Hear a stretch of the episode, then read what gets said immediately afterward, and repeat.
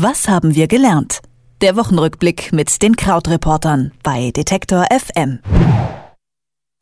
Mit Christian Fahrenberg schauen wir heute wieder auf den Wahlkampf in den Vereinigten Staaten von Amerika, genauer auf Hillary Rodham Clinton. Ihr Traum wird endlich wahr. Sie darf für die Demokraten ins Rennen um das höchste Amt gehen. Wir gucken nach Deutschland. Im Windschatten der jüngsten Terroranschläge nimmt die Asyldebatte erneut Fahrt auf. Keine Überraschung, der Ruf nach schneller Abschiebung auch in Kriegsgebiete wird lauter. Eine aus humanistischer Sicht zweifellos fragwürdige Lehre, die wahrscheinlich auch nicht grundlegend weiterhilft, denn wir wissen ja aus Belgien und Frankreich, dass sich vor allem junge Männer radikalisieren und in den Dschihad ziehen, die hier aufgewachsen sind. Wir kennen ihre Biografien, ihre Eltern, ihr Umfeld und natürlich auch ihre Gesichter und DIY-Videos aus den Medien. Und wenn das Ziel dieser Menschen ist, auch einmal in ihrem Leben berühmt zu sein, einmal im Leben etwas zu tun, was wirklich Aufmerksamkeit erzeugt, dann muss man sagen, sind diese Jungs ziemlich erfolgreich. Was heißt das für uns Medienmacher und Mediennutzerinnen? Was können wir daraus lernen? Darüber wollen wir sprechen und über etwas Ruhiges, Stilles, Klares reden wir über Leitungswasser. Die Stiftung Warentest hat es unter die Lupe genommen. Lehrreich wie immer ihre Ergebnisse. Die Rohrperle ist besser als die meisten Mineralwasser. Aber erstmal ein herzliches Hallo an Christian. Hallo. Wir reden über den Vorwahlkampf der Demokraten, der ist jetzt zu Ende gegangen. Eine der schwersten Aufgaben für Hillary im Kampf um die Nominierung waren ja ihre Soft Skills, die kalte, berechenbare Karrieristin aus einer US-amerikanischen Elite, die irgendwie auch ihre besten Zeiten hinter sich hat, musste sich wandeln in eine volksnahe Kämpferin mit Herz. Wie hat sie das denn eigentlich geschafft? Die These von den Demokraten ist ja, dass sie schon immer diese volksnahe Kämpferin war und die Leute das nur nicht richtig sehen. Also es wurde einfach okay. sehr stark nach ihren bisherigen Leistungen zitiert. Also es wurde immer wieder bemüht, wie sehr sie Geld für New York, für den Staat New York oder beziehungsweise die Stadt New York bekommen hat nach den Anschlägen vom 11. September.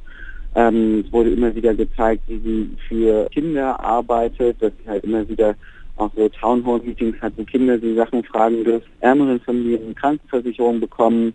Ähm, und auf solche politische Errungenschaften wurde dann mehr abgezielt. Es war immer alles vor dem Hintergrund, ja, das ist auch die Frau, die äh, mit dabei war, als Osama Bin Laden getötet wurde. Also sie äh, wird uns auch weiter Sicherheit bringen, die dieses Land braucht. Aber es war doch insgesamt unterm Strich eher ein Parteitag, der versucht hat, auch diese etwas softere Seite zu betonen. Was eine Seite ist, die häufig sogar hier von Republikanern auch bestätigt wird. Also das heißt ganz oft, dass sie eben eine Politikerin sein, mit der es sich gut zusammenarbeiten lässt, dass sie sehr in den Details drin ist und ähm, auch nach dem Ende ihrer Zeit als Außenministerin hatte sie hier in den USA eigentlich ganz gute Zustimmungsraten und das ist ja die Hoffnung der Demokraten, dass man dahin wieder ein bisschen zurückgehen kann während man eben glaubt, dass Donald Trump möglicherweise schon so sein Plateau erreicht hat und darüber nicht mehr zu ihm wegkommen kann. Mhm. Aber Soft Skills, sind das vielleicht auch ein Einfallstor oder könnte das ein Einfallstor sein für gerade eine weibliche Präsidentschaftskandidatin? Klar, also und es ist jetzt auch so, dass sie wirklich sehr stark betont haben, immer wieder diesen Fakt, sie ist die erste Kandidatin einer großen amerikanischen Partei und es ist eine riesige Errungenschaft, dass jetzt eben eine Frau nominiert würde.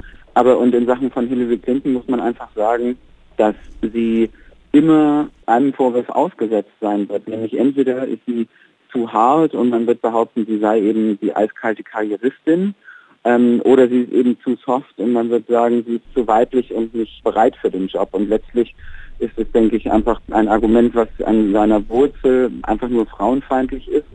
Okay, als treue Staatsdienerin und Frau zieht Hillary Clinton in den US-Wahlkampf um das Präsidentschaftsamt.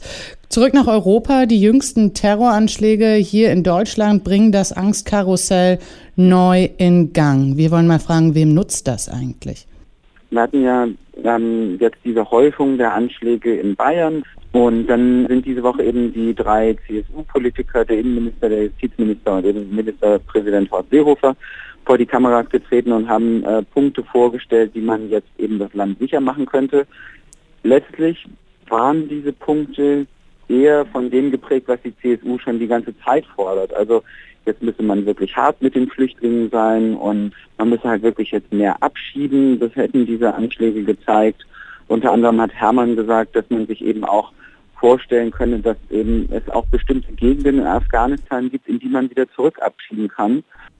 Hm, Überreaktion. Naja, die wird es jetzt vielleicht nicht geben bei unserem nächsten Thema. Das ist nämlich das Leitungswasser.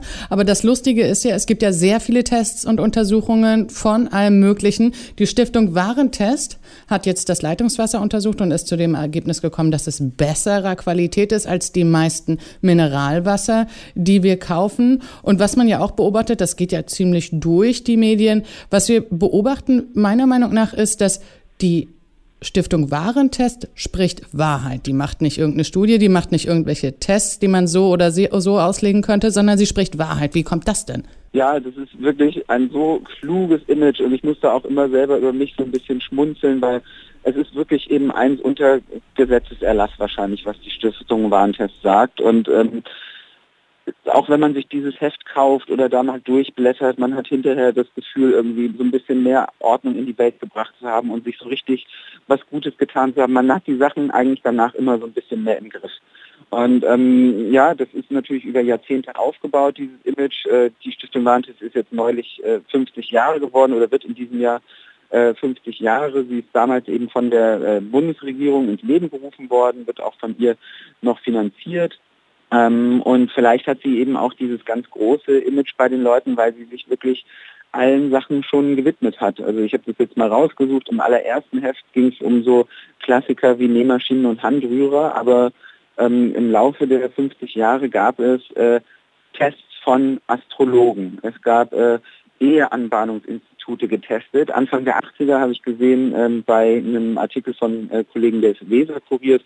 Anfang der 80er hat Stiftung Warentest Popkonzerte getestet und so. Also es ist äh, eine riesige, riesige Bandbreite und deshalb ähm, fand ich es ganz schön, dass gerade diese Woche doch mal diese Meldung rausgekommen ist, die natürlich auch den Leuten ähm, gut zuredet, denn sie sagt, das ganz billige Leitungswasser ist genauso gut wie das ganz teure Mineralwasser. Und das ist ja häufig auch ein Mechanismus, den Leute vielleicht an der äh, Stiftung Warentest mögen, nämlich dieses Ergebnis so, na, die Gesichtscreme von DM sind aber genauso gut wie die ganz teuren aus der Drogerie. So. Und ähm, vielleicht ist das natürlich auch Teil des, des Faszinosums daran. Mhm. Was nicht heißt, dass die Stiftung Warentest in der Vergangenheit nicht ja schon den ein oder anderen Skandal hatte und auch in dem Verdacht stand, ich habe es jetzt nicht genauer verfolgt, hier und da auch, dass es Unregelmäßigkeiten gegeben hat. Ich will mir jetzt hier nicht gleich eine Unterlassung einhandeln, aber ähm, ich will es mal so formulieren. Es gab da auch Unregelmäßigkeiten und trotzdem konnte sie diesen, diese, konnte sie sich ihre Unantastbarkeit wahren. Ja, also und gerade ähm, auf die Ableger, also Ökotest oder Finanztest, bezieht sich solche Kritik ja ein bisschen häufiger. Aber ähm, das beim Kernheft oder beim Haupttitel wird halt immer gesagt, in 50 Jahren hatten wir nicht, mussten wir nicht einmal Schadenersatz äh, zahlen für irgendeinen unlauteren Test. Ähm, es gab ja vor einiger Zeit, vor einigen Monaten diesen Fall, ähm, wo Ritter Sport gegen Stiftung Warentest geklagt hat, weil bestimmte Aromastoffe aus Sicht von der Stiftung Warentest nicht richtig deklariert worden seien. Ähm, man hat sich da aber auch geeinigt und so und letztlich ist die Weste schon noch ziemlich weiß des Unternehmens. Und ich denke, das trägt natürlich auch zu diesem ähm, tadellosen Ruf bei so ein bisschen. Hm, mit Christian Fahrenberg von den Krautreportern war das ein Blick auf die vergangene Woche. Danke und ich wünsche dir ein schönes Wochenende. Ich danke auch. Bis dann. Tschüss. Tschüss. Was haben wir gelernt? Der Wochenrückblick mit den Krautreportern bei Detektor FM.